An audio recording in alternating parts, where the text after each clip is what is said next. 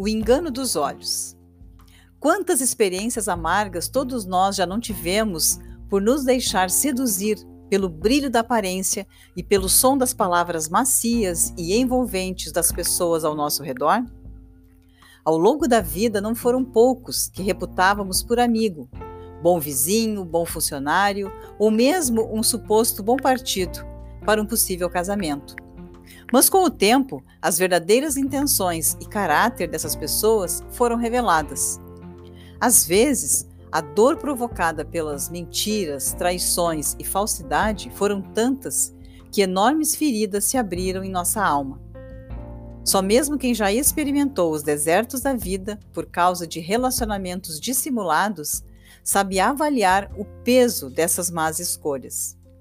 Isso acontece porque o homem vê o que é externo e, por causa disso, suas conclusões, na maioria das vezes, são equivocadas. Ver o coração é uma prerrogativa de Deus e esse atributo ele não dá a ninguém. Portanto, se não queremos ser enganados, temos que depender da onisciência do seu espírito para tomarmos decisões.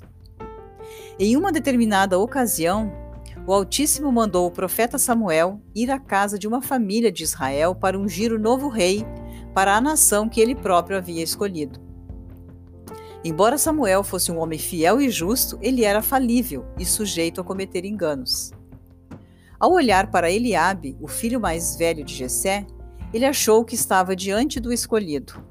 Belo porte, guerreiro, habilidoso com as palavras, porém não tinha compromisso com os preceitos divinos. 1 Samuel 16:9 narra essa história. O único naquela casa que tinha um coração agradável a Deus, no meio dos sete irmãos, era Davi, o mais desprezado. O jovem Davi era desacreditado e esquecido pelo próprio pai, que honrava e estimava os outros filhos, bonitos e capazes, em detrimento ao mais moço. Se o soberano não interviesse naquela altura, um desastre teria acontecido futuramente na nação, pois o, o profeta faria subir ao trono o homem errado. Admiro o fato de Samuel ter tido humildade para ver que estava sendo iludido pela fachada fantasiosa quando foi repreendido por Deus. Por isso obedeceu e seguiu diligentemente em busca do homem certo. Veja que, como humanos, somos frágeis e incapazes de ver o íntimo e as intenções de alguém. Se agirmos mediante os nossos olhos, iremos trazer para perto aqueles que nos farão sofrer e vamos rejeitar aqueles que Deus separou para nos ajudar.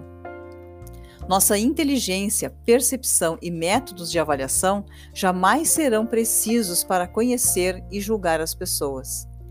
Necessitamos que o Espírito Santo nos conduza pela mão, a fim de nos desviar de gente que é uma verdadeira armadilha e nos levar aos que possuem a beleza e um coração humilde e sincero.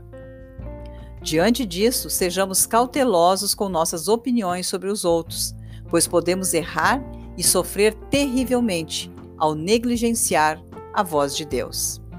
Juntos somos mais fortes e juntos com Deus somos invencíveis.